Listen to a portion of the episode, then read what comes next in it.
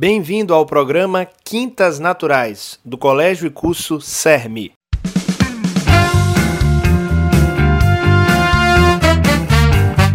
Oi, eu sou Beth Medawar, professora de Biologia do terceiro ano, e esse é o meu podcast de Origem da Vida. Nós vamos começar a falar a respeito da hipótese heterotrófica, para que você possa fazer uma comparação com a hipótese autotrófica. Lembrando que as duas hipóteses ainda são aceitas até hoje. Claro que existem algumas divergências entre os cientistas com relação aos argumentos utilizados para a confirmação de cada uma delas.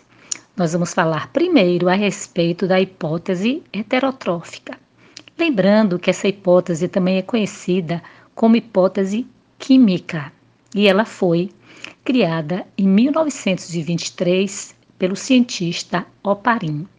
E apenas 30 anos, apenas 30 anos depois, ela foi comprovada por um estudante de química chamado de Stanley Miller. Miller falava que Oparin havia dito que a origem do primeiro ser vivo estava relacionada com as condições da atmosfera primitiva, que era formada de amônia, metano, hidrogênio e vapor d'água.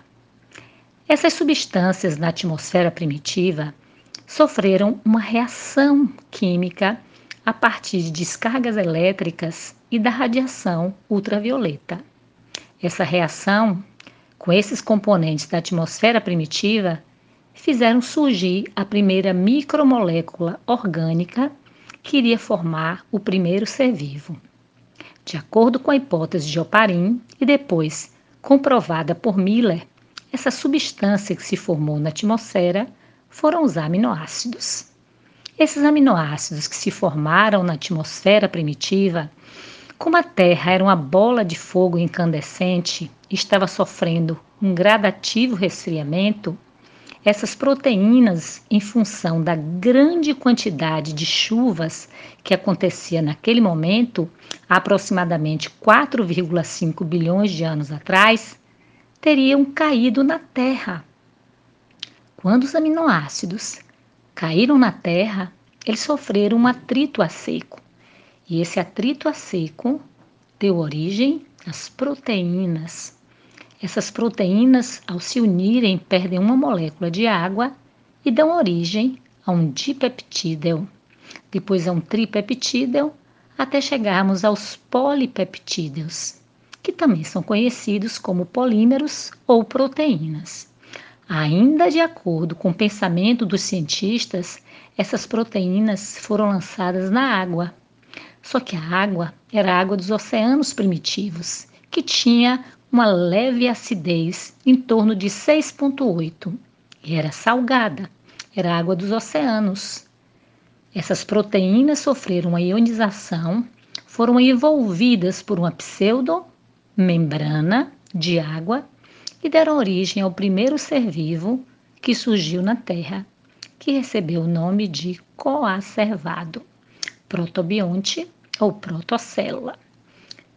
Daí diante, esse pensamento tinha que ser fundamentado a partir de como esse ser poderia sobreviver às condições da atmosfera primitiva. Ele só surgiu um bilhão de anos depois que a Terra se formou, ou seja, aproximadamente 3,5 bilhões de anos atrás. A forma com que esse ser encontrou para obter alimentos foi através de um processo anaeróbico, conhecido como fermentação, que é um processo heterotrófico. A atmosfera era considerada redutora. Nós não tínhamos o O2 livre na atmosfera. Nós tínhamos o oxigênio, o elemento oxigênio. Não tínhamos o O2. Logo, seria impossível que esses seres fossem aeróbicos. Como é que eles faziam para se nutrir? Eles buscavam moléculas que estavam nessa água onde eles surgiram, a conhecida sopão de moléculas, caldo primordial ou caldo primitivo. Eles buscavam essa glicose a partir dessa água, quebravam e produziam a partir daí ATPs. Ou seja, era um processo heterotrófico. Esses seres, para se replicarem, não tinham molécula de DNA.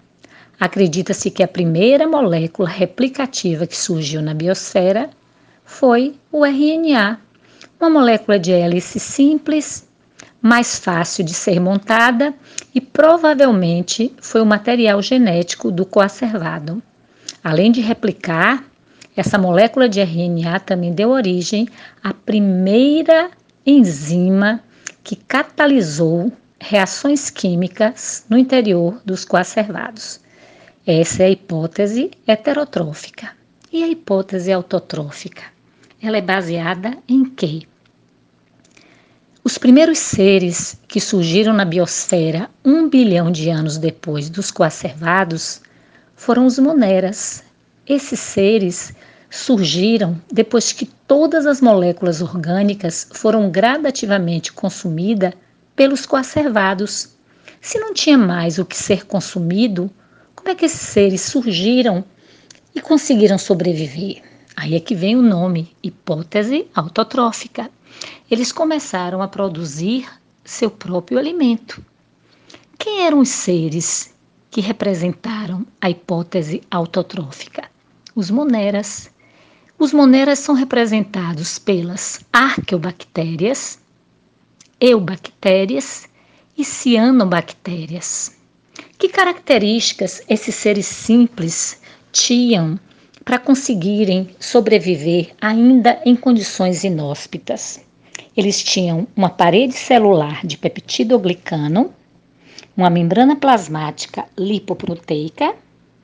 O material genético deles recebeu o nome de DNA circular, nucleoide ou cromatina e eles tinham uma única organela, que era o ribossomo, organela responsável pela síntese proteica.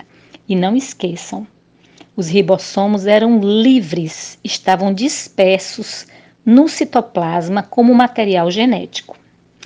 Mas como é que esse primeiro ser fez para obter alimento? Já que tudo que existia nos oceanos primitivos foram consumidos pelos coacervados eles começaram a realizar processos autotróficos. Que primeiro processo foi esse e quem foi o primeiro ser do reino Monera a realizá-lo? As bactérias arqueobactérias, também conhecidas como quimiolito-autotróficas, viviam em locais inóspitos. E elas realizaram que atividade autotrófica? A quimiossíntese. A quimiossíntese, ela utiliza-se de substâncias inorgânicas do meio para produzir energia, como o sulfeto de ferro, o gás sulfídrico, produzindo o quê? Sulfeto ferroso, hidrogênio, mais energia. Esta foi a primeira forma de obtenção de alimento realizada por um ser do reino Monera. Passa o tempo esses seres passam a utilizar-se de outras substâncias que existiam nos locais inóspitos onde viviam. A quimiossíntese foi o primeiro processo, mas logo depois surge uma eubactéria, sulfobactéria, que passa a viver em local onde a luz penetrava. Era um local ainda no fundo do oceano mas ele era acima de 200 metros de profundidade.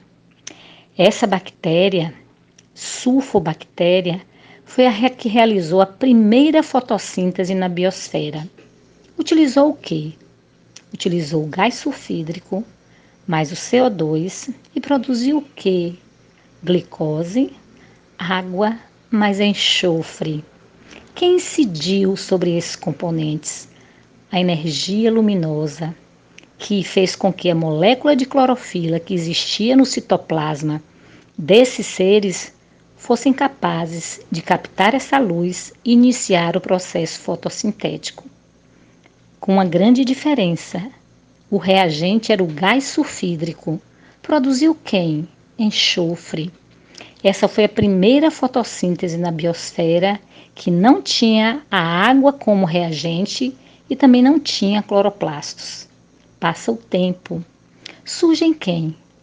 As cianobactérias ou algas cianofícias.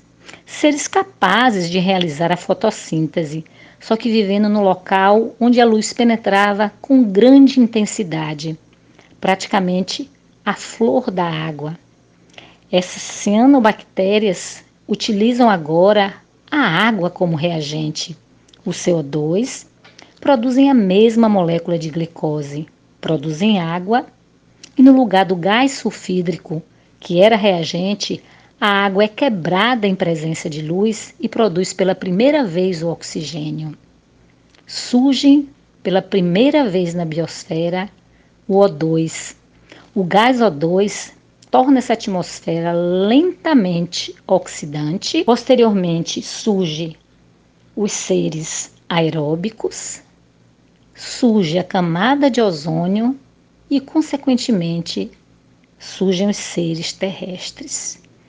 Analisem essas duas hipóteses com seus argumentos e façam a sua própria conclusão com relação aos argumentos usados para caracterizar cada uma delas: hipótese heterotrófica ou química hipótese autotrófica. Analisem, estudem, sucesso!